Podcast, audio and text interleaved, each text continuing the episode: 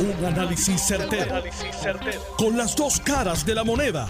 Donde los que saben no tienen miedo a venir. tienen miedo a venir. Esto es el podcast de Análisis 630 con Enrique Quique Cruz. Buenas tardes. Bienvenidos a Análisis 630. Yo soy Enrique Quique Cruz y estoy aquí de lunes a viernes de 5 a 7.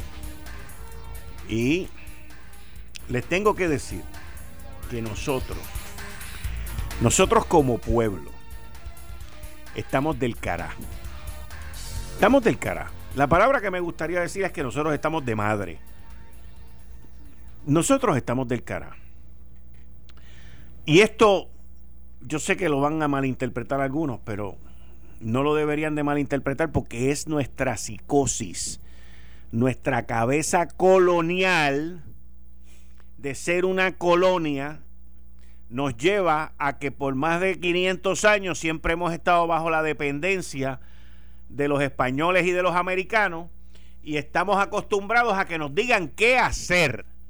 Y cuando ese amo o esa ama, cuando ese, ese poder nos dice estás libre, nos queremos volver a meter preso porque no sabemos lo que es la libertad no nos sabemos comportar bajo libertad.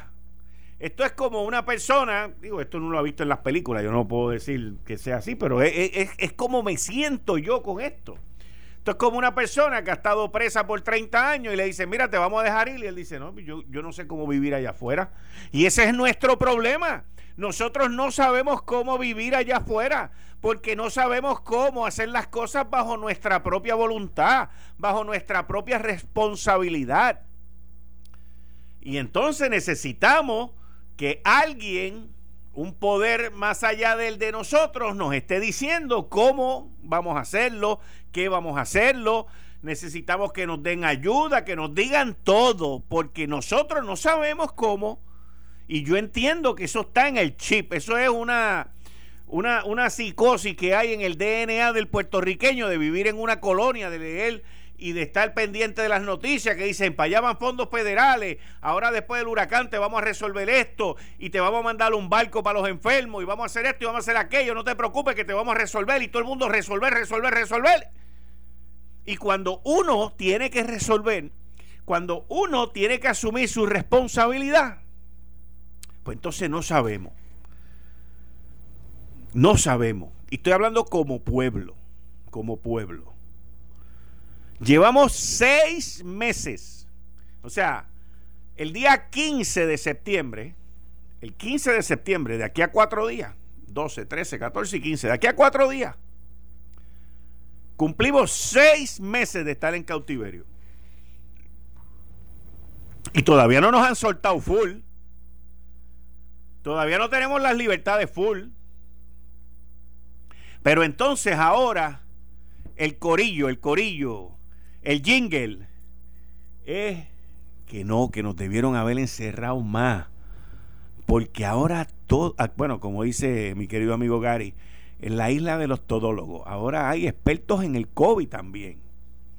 Expertos en órdenes ejecutivas de qué es lo que hay que hacer.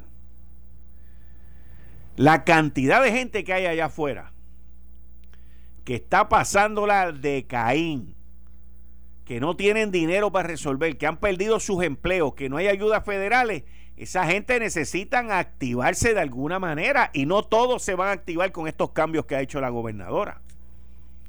Pero entonces comienza la crítica. Que la gobernadora hizo eso porque se quitó. O sea, por favor. Aquí hay un grupo de task force médico, aquí hay un secretario de salud, aquí hay un grupo de personas, el task force económico, aquí hay gente pensante, no ignorante, que se reunieron y llegaron a unos acuerdos de lo que van a hacer a base de una data, a base de data científica analizada por un grupo de personas, epidemiólogos que saben de esto. Entonces me dicen que por allá sale un médico que dice que el Task Force no estaba de acuerdo con esto. Mire, la única vez que el Task Force no estuvo de acuerdo no fue a la conferencia de prensa. La boicotearon. Y aunque no, no, aunque lo nieguen, la boicotearon y no fueron. Ayer su presidente fue. Y by the way, al presidente del Task Force Médico, eh, mi más sentido pésame por la pérdida de su señora madre. Y hablo del doctor Segundo Rodríguez Quilinchini. Que descanse en paz su señora madre. Me uno en mis, oraciones y nos unimos a, al pésame. Pero esa es la realidad. O sea, y entonces ahora empiezan a salir artículos. No, porque el CDC dice que en los restaurantes no pueden haber, este, ahí es donde más contagios hay. Sí, es donde más contagios hay. Pero miren el estudio, lean el estudio. Fue hecho en 11 estados. Ese estudio se llevó a cabo hace más de dos meses y ese estudio compone un lugar que no es, no tiene los elementos que tiene Puerto Rico. Usted no puede decir que todos los restaurantes de Puerto Rico son iguales a los restaurantes de Nueva York. No lo puede decir, porque los restaurantes de Nueva York tienen unos componentes socioeconómicos y, del área que son completamente distintos al de nosotros. Por ejemplo, Aquí no hay un sistema de trenes, aquí no hay subway para ir a los restaurantes, aquí no hay un sistema público de transportación como lo hay en la ciudad de Nueva York.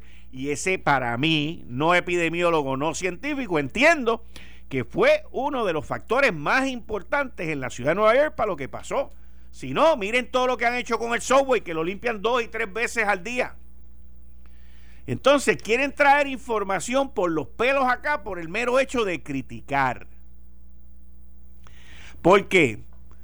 Porque el poder, porque mamá gallina o papagayo no está ahí diciéndonos no puedes salir de tu casa, no puedes hacer esto, no puedes hacer aquello. No sabemos cómo comportarnos sin esas medidas.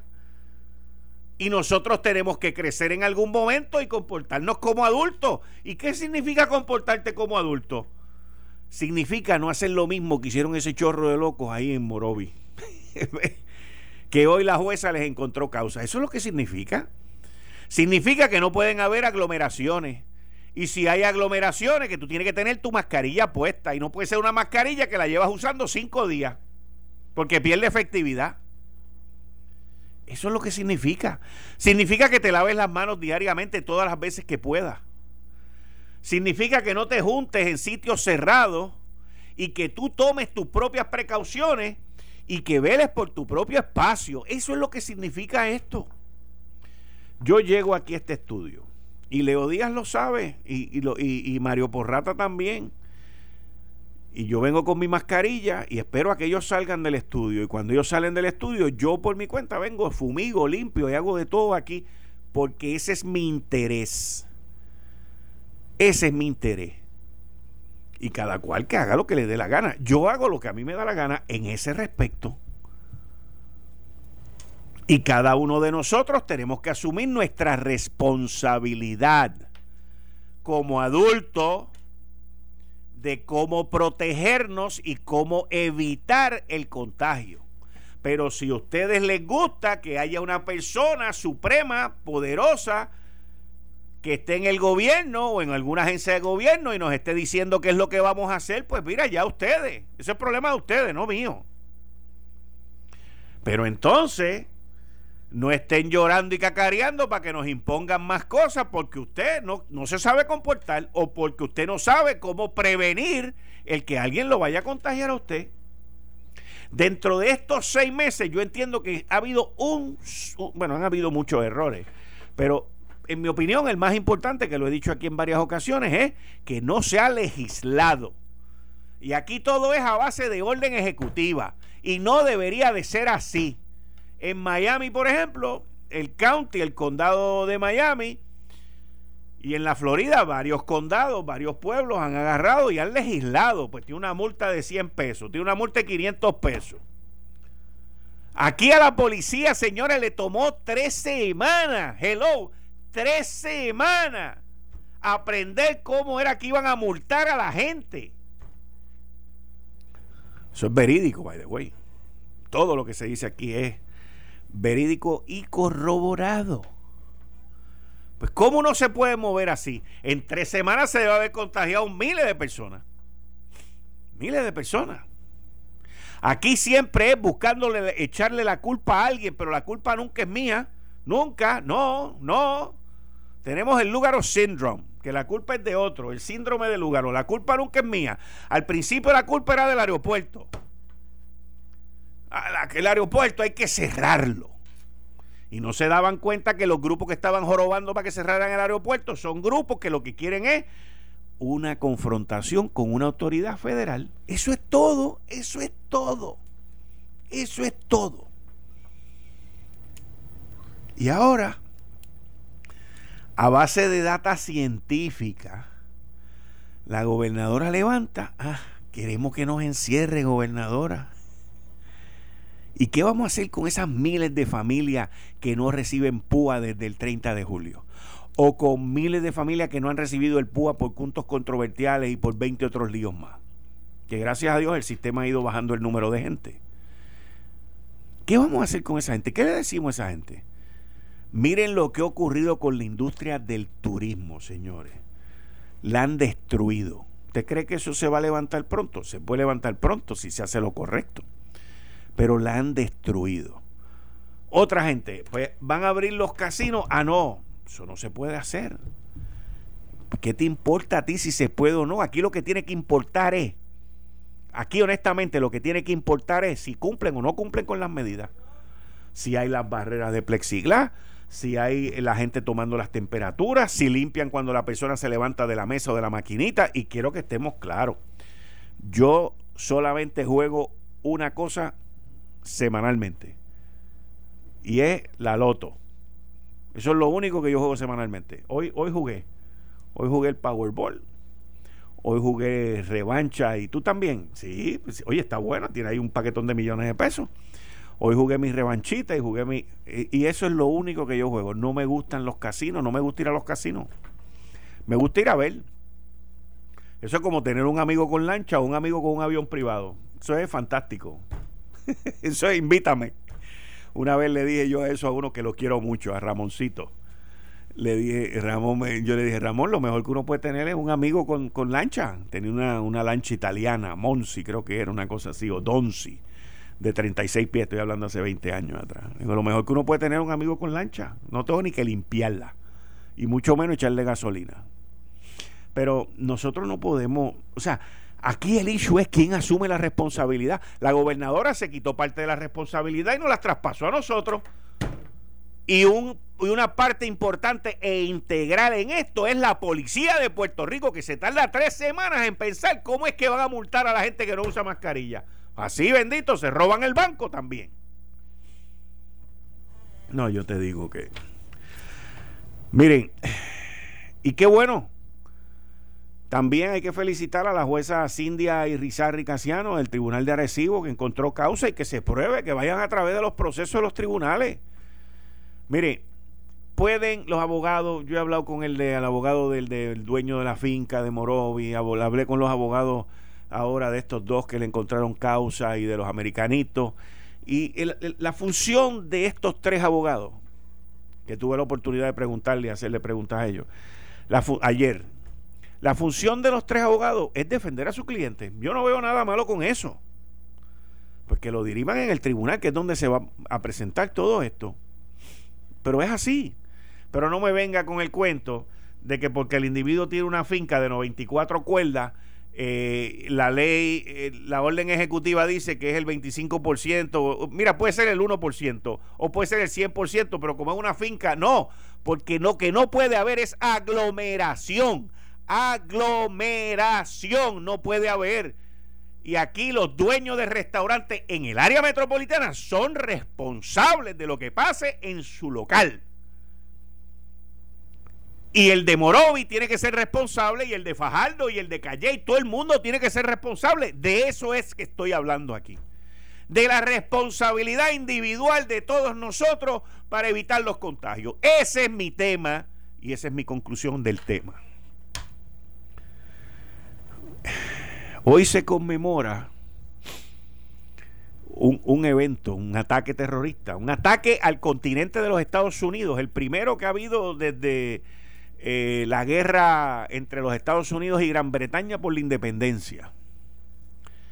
Y ocurrió el 11 de septiembre del 2001, temprano en la mañana. Yo recuerdo dónde estaba, marcó mi vida y recuerdo las y vivo las repercusiones, no me arrepiento de ninguna de ellas que tuvo sobre mi carrera profesional y sobre mi vida. Ese evento en específico determinó el yo irme de mi patrono en aquel momento, que era American Airlines, y en el 2003, dos años más tarde, pues renuncié y me fui. Pero fue principalmente por ese evento, porque ese evento en aquel momento destrozó las líneas aéreas. Pero les digo, nada comparable con lo que están viviendo las líneas aéreas hoy. Hoy lo que están viviendo las líneas aéreas es mil veces peor de lo que ocurrió en septiembre 11. Y duró más. La pandemia ha durado más que las repercusiones del 11 de septiembre, que utilizaron por primera vez unos terroristas los aviones.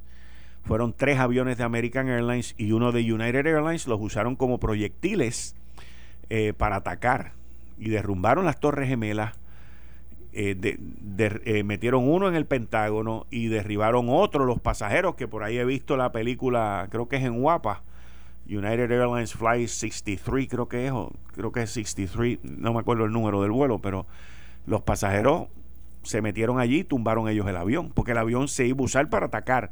Hay gente que dice que era para atacar la Casa Blanca, otra gente dice que era para atacar el Capitolio pero esas personas que murieron ahí, como las que murieron en los otros vuelos, en esos ataques, son héroes y heroínas y, sabían lo que iba a pasar, que es lo triste, el estar ahí sabiendo qué es lo que va a pasar. Y ahí las agencias de seguridad de los Estados Unidos fallaron, fallaron, porque las torres gemelas las habían tratado de derrumbar ya en varias ocasiones. Una vez metieron unos camiones llenos de fertilizantes. Usted vio la explosión de Beirut, eso es ahora. Pero una vez vinieron unos, unas personas, unos terroristas, y metieron unos, unas, unas guaguas de esta, este, de paneles, eh, unas minivans grandes, y las metieron ahí llenos de fertilizantes para que eso explotara. Y, y, y, explotó, creo que una de ellas, y no logró derrumbar eso. Trabajó un poco con los cimientos, pero se resolvió. Pero ya había una intención de hacer algo. Y no fue hasta que Barack Obama, que fue el próximo presidente después de George W. Bush, que logró casar, porque lo que hicieron fue casarlo. Eh, de, no estoy hablando de matrimonio, estoy hablando de casarlo, porque eso fue lo que hicieron, lo casaron a Osama Bin Laden y terminaron ya con eso. Pero pero el peligro de un ataque terrorista es existente todavía. Esto ha cambiado mucho. Hace dos o tres años yo leí un, reportaje y fue bajo la, presidencia de Barack Obama, en donde el FBI decía que the biggest threat, el, el, peligro más grande, la amenaza más grande de terrorismo que hay ahora mismo hacia la nación norteamericana viene de adentro es el terrorismo interno. Y es algo que está creciendo y eventualmente si, si las medidas de seguridad se convierten en laxas, si la gente baja la guardia, van a hacer algo con algo. Porque lo que ocurrió con los aviones era nunca antes visto. De ahí para allá las puertas de los aviones se reforzaron, se pusieron puertas nuevas y ya pues tú no le puedes meter un empujoncito como era antes y meterte allá adentro. Ya eso no funciona así. Ahí fue que estableció la agencia de seguridad de TSA, lo que es Homeland Security, y todos esos miles y miles de empleados que están trabajando en los aeropuertos. Eso no existía antes de septiembre 11.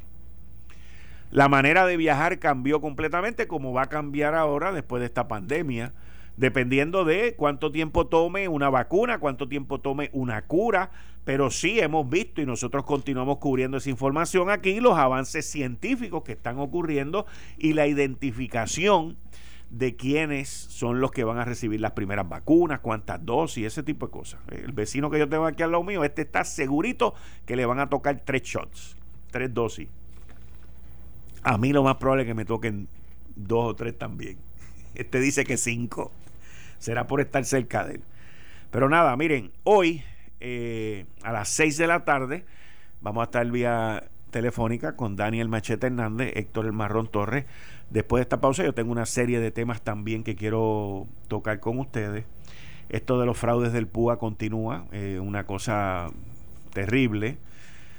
Al igual que la cuestión del contagio en la policía de Puerto Rico y la orden de protección que eh, Fiscalía Federal pidió sobre los documentos eh, y la información que encontraron en los celulares de María Milagro Charbonier, su esposo, su hijo y su empleada. Ese es el primer tema, tan pronto regrese. Eh, estás escuchando el podcast de Noti1. Análisis 630 con Enrique Quique Cruz.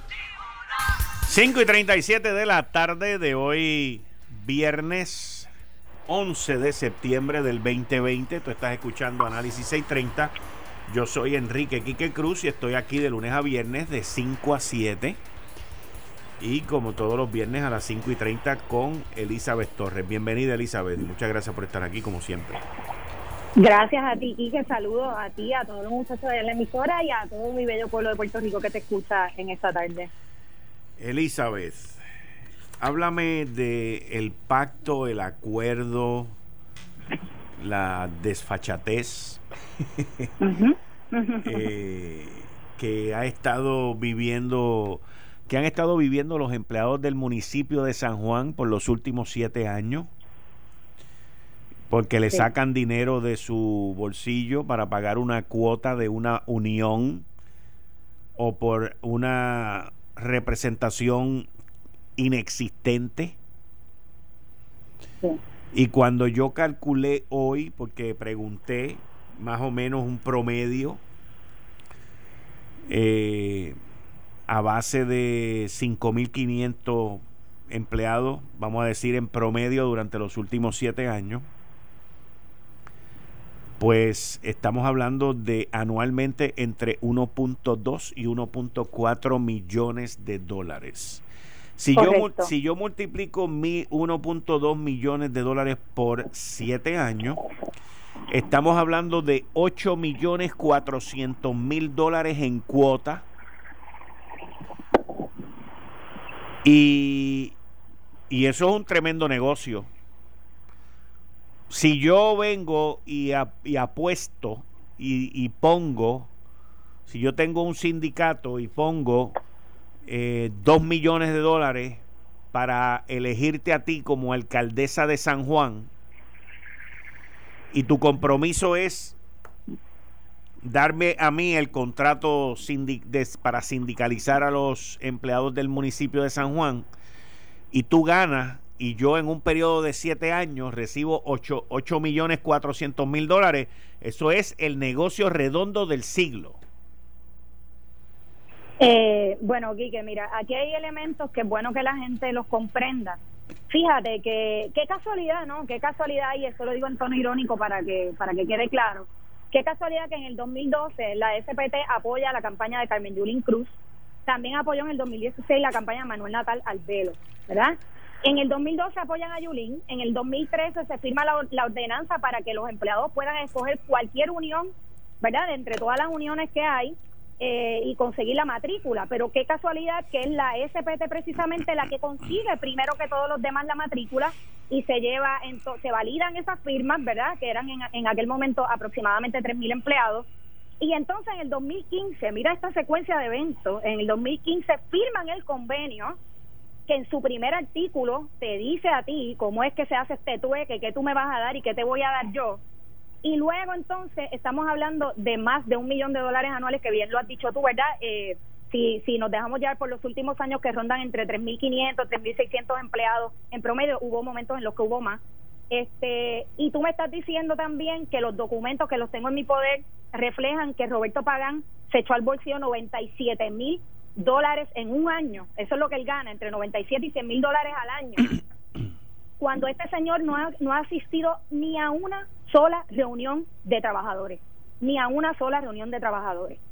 Este, yo creo que ha quedado más que claro, ¿verdad? Un esquema, una mafia detrás del partido Movimiento Victoria Ciudadana y me parece a mí que es una desfachatez y un descaro y podemos aquí argumentar sobre la legalidad y la ilegalidad de las cosas, pero yo estoy hablando de lo moral y de lo ético.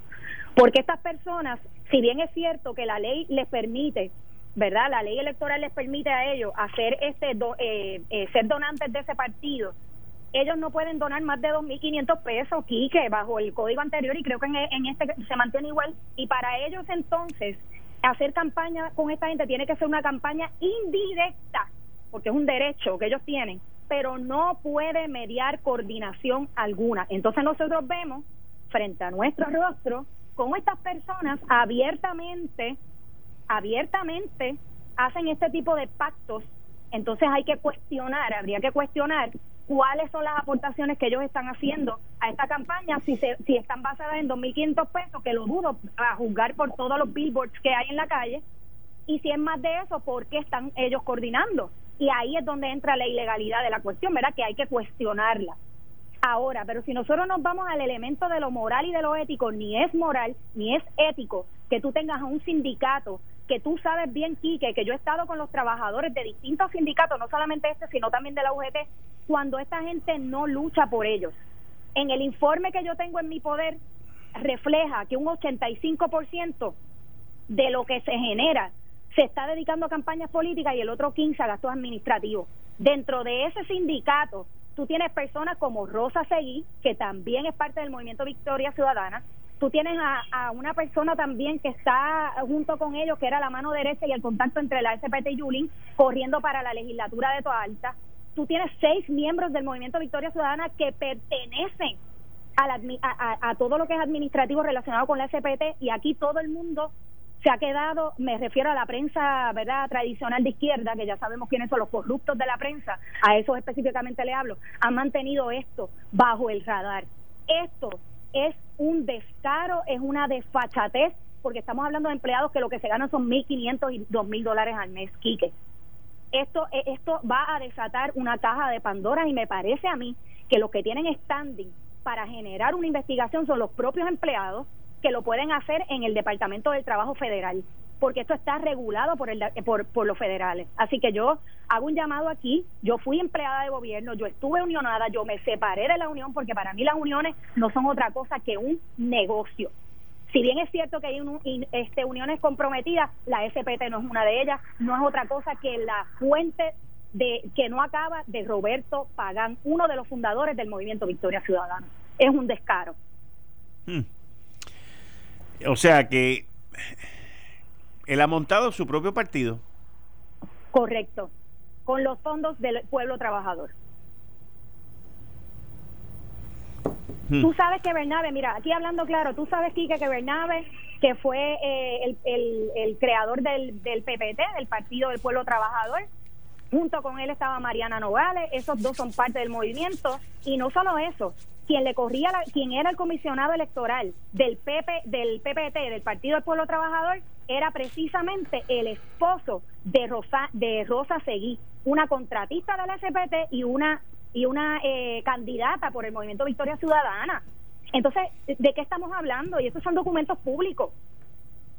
Es un entramado de gente que ahí incluso incluye a, Manolo Cos, que es esposo de, de la ex periodista Daisy Sánchez. O sea, aquí hay demasiadas cosas ocurriendo y a mí me parece que es momento de que el pueblo despierte y exija lo que por derecho les corresponde, que es saber la verdad. Si esta gente tiene todo esto, estas situaciones, pues mira que las digan al público, que las digan al público. ¿Por qué no las dicen? Porque saben que están cometiendo errores crasos que pueden rayar en la ilegalidad.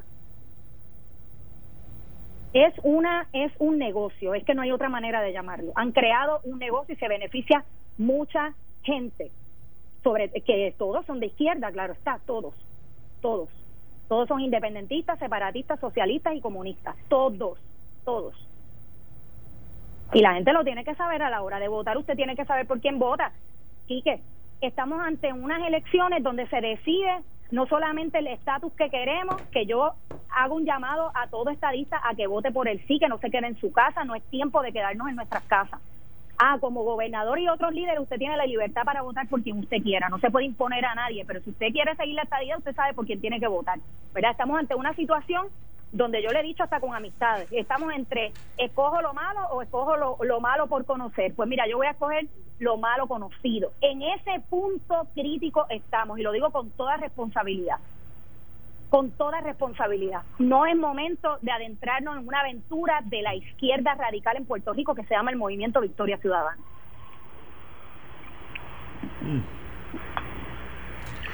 Por ahí eh, han salido eh, información de que hay un gran número de personas que se están inscribiendo y los otros días me dieron una cifra de la misma Comisión Estatal de Elecciones que por lo menos al martes o el miércoles de esta semana eh, todavía estábamos por debajo, aproximadamente 70 mil, 75 mil eh, nuevos votantes comparado con el 2016. Cuando la comunicación y la impresión que se nos está dando es una completamente distinta. Eh, disculpa aquí que no no caché, me estás diciendo que hay 75 mil nuevos este No, no, no, no, no, no, no. Discúlpame. No. Vuelve. Que se está diciendo por todos lados que olvídate que las las HIP están abarrotadas, que los jóvenes están enlistándose, que esto va a ser, olvídate, una cosa, eh, un movimiento pero brutal. Y la información que yo recibí esta semana de la Comisión Estatal de Elecciones era que comparativamente, a principio de esta semana, que comparativamente, comparando los nuevos votantes inscritos, los votantes inscritos de este año, comparándolos con los del 2016, eh, estamos por debajo de setenta y pico mil votantes.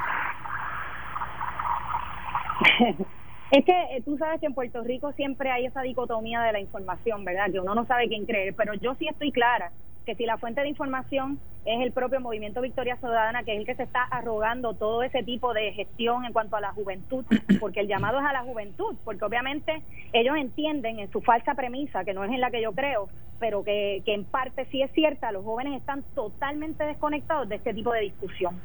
Y ellos, ellos entienden, ¿verdad?, que ese, ese es el grupo que les va a dar la victoria eh, ahora en las elecciones del 2020, nada más lejos de la verdad. Porque si bien es cierto que hay un grupo que está desinformado, que está siguiendo a este movimiento solo porque es nuevo, y ese es su único criterio, porque es nuevo y estoy haciendo un análisis visceral, ¿verdad?, con las emociones en vez de con la razón, pues también es cierto que hay un grupo de jóvenes que no están representados por esta gente. Y esos jóvenes, esos jóvenes se sienten ofendidos porque pongan palabras en sus bocas. Yo también he visto un movimiento, lo dije en otro foro, un movimiento de los artistas. Los artistas están haciendo un llamado a los jóvenes y pronto aquí, que lo quiero adelantar, yo espero equivocarme, viene un movimiento para impulsar, la, un movimiento artístico para impulsar la campaña de Alexandra Lugaro a solo días de las elecciones. Espero equivocarme, espero equivocarme, pero si es así, mira las estrategias bajas que esta gente está utilizando, porque eso es bajuno. La clase artística tiene que primero conocer cuál es el, el, el, el entuerto que hay detrás del movimiento Victoria Ciudadana, porque estoy segurísima que ninguno de ellos lo conoce, para entonces venir viendo a esa gente. Y con esto hay que tener cuidado, mucho cuidado, mucho cuidado. Tengo, tengo al representante, ¿sí? Ah, tengo al representante Georgie Navarro, que nos estaba escuchando hablar del tema de SPT y quiere, porque me escribió por el teléfono, me dijo que quiere entrar en, en, la, en, el tema. Buenas tardes, representante Georgie Navarro. Bienvenido a Análisis 630. Saludos, Kiki, y un saludo a todos los que escuchan. Dígame. Mira, eh, como bien estaba escuchando, este estábamos denunciando lo que para mí es una falta de respeto a los sanjuaneros, a los empleados, una irresponsabilidad y una buscadería del candidato Manuel Natal, que jugando a ser alcalde firmó un acuerdo para darle exclusividad a la SPT como único sindicato para cobrar los, las cuotas, con el compromiso que aumentos salariales cuando San Juan tiene más de mil millones en déficit y cuando tú vas y verificas, Roberto Pagán, el presidente de la SEPTT, fue el que fundó en el 2019 el Partido Victoria Ciudadana. Yo creo que eso es una falta de respeto y el que estén traqueteando o buscando cómo o quién le paga la campaña al candidato Manuel Natal que se pasa promulgando propuestas y no ha podido levantar fondos para su campaña. Y yo creo que esto hay que denunciarlo y entiendo que a nivel federal y a nivel local debe haber un cese de de que se pauten anuncios por parte de la SPT porque yo no he visto ninguna convocatoria de parte de su unión pidiendo la autorización a sus unionados a que sus aportaciones se utilicen para pagar candidaturas o campañas como se está haciendo por parte de ese partido. Así que esto es, entre comillas, un PAC, campaña coordinada, porque ya hay un acuerdo firmado por parte de Manuel Natal, este, dando a entender de que todo esto es una coordinación y que si tú me pagas la campaña, yo te dejo como único este, proponente, como eh, unión en el municipio de San Juan, cuando hay una ley federal que establece que es el empleado el que decide si quiere o no quiere pertenecer a una unión ya determinada por el Tribunal Supremo de los Estados Unidos y esto hay que denunciarlo, la gente sepa quién está detrás de Victoria Ciudadana y a qué ellos se prestan,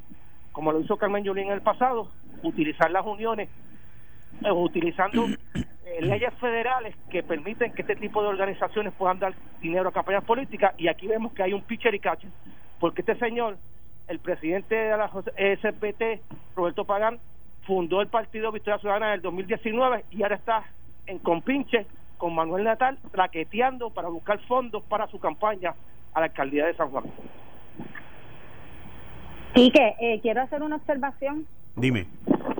Eh, ahora que tenemos el representante aquí, eh, yo, yo quiero traer ante la atención verdad de la Cámara, de ambas cámaras, de la que le corresponda, porque ah, eh, también hay que ver cuál es el récord legislativo de Manuel Natal Albelo sería bueno echarle una mirada a todos sus contratos, que sé y tengo evidencia en mi mano que ha tenido contratos muy jugosos también como contratista, ¿verdad? Y no solo eso, sino que quisiera, tengo la curiosidad de ver cuál es el récord legislativo en relación con la SPT y si han habido proyectos de ley impulsados por él que benefician a esa gente, porque entonces lo que tenemos es un juego político con las habichuelas de nuestra gente.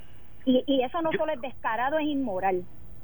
Yo te adelanto que lo que tú acabas de indicar es lo que ha ocurrido en ese récord legislativo de Manuel Natal, porque yo he estado así, he estado ahí y he sido testigo de medidas que favorecen a este tipo de uniones.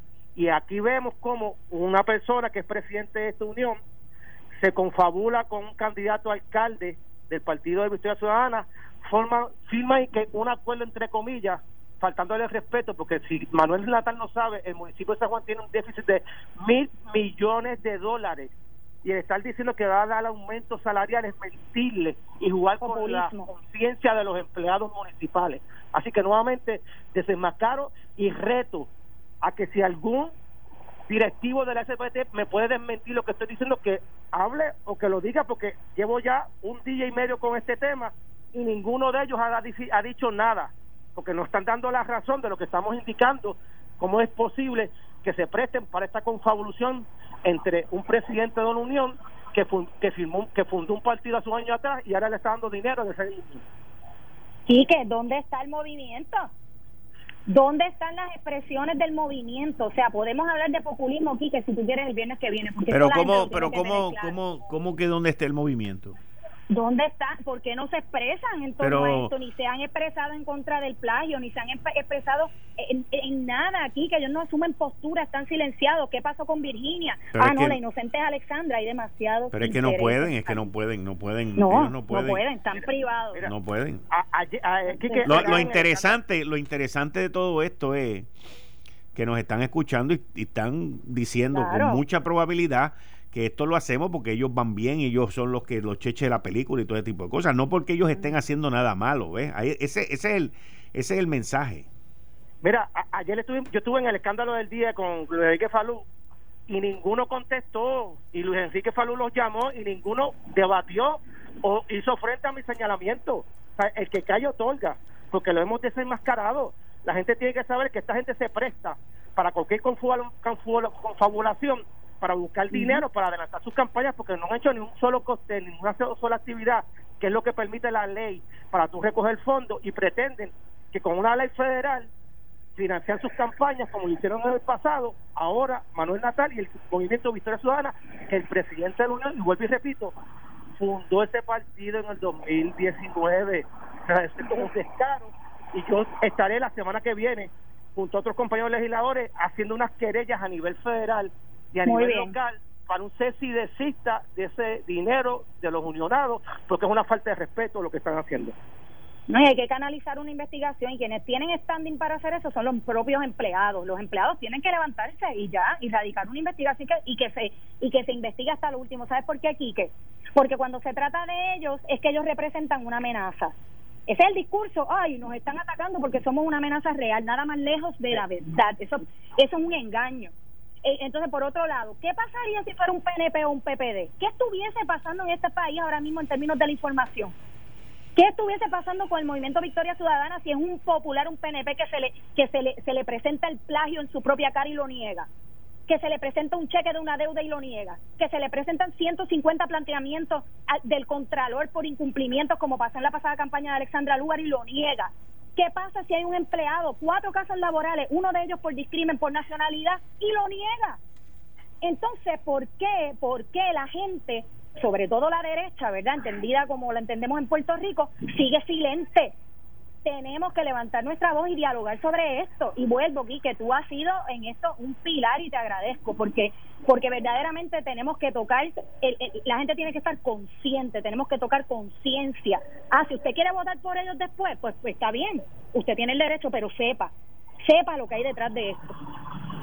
Y, de hecho, quiero eh, eh, eh, señalarle, este, que yo creo que un proyecto de ley que atempera la ley federal o que la ley local se atempera a la ley federal para que sea el empleado el que decida si pertenece o no pertenece a, una unión. En este cuatrino no me pasó, sé que una mano siniestra, pero lo vuelvo a radicar nuevamente en enero cuando salga nuevamente el legislador para que entonces sea una decisión del empleado, como ocurre a nivel federal, si quiere pertenecer y aportar de su dinero a una unión y no ocurra lo que está pasando ahora, que las uniones a la traga la quieren coger el, dinero de, los empleados cuando en el municipio le deben dinero a los policías, a las enfermeras, horas extras, y hace un descalabro administrativo de parte de la alcaldesa saliente y que de tienen que hacer marchas. no ha levantado la bandera para protestar contra esos empleados, contra esos abusos. Que, tienen que hacer marchas marchas exponiéndose a ciertos peligros para lograr lo que se supone que haga la Unión. Y yo he estado en esas marchas aquí, que tú lo sabes, hemos entrevistado a las enfermeras y otros empleados municipales personas que arrastran deudas desde el 2016 y desde antes, derechos adquiridos que han sido violados porque no se, le, no se les han cumplido.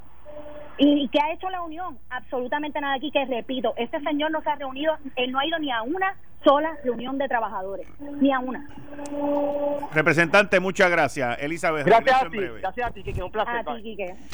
Esto fue el, podcast de Notiuno. Análisis 630 con Enrique Quique Cruz.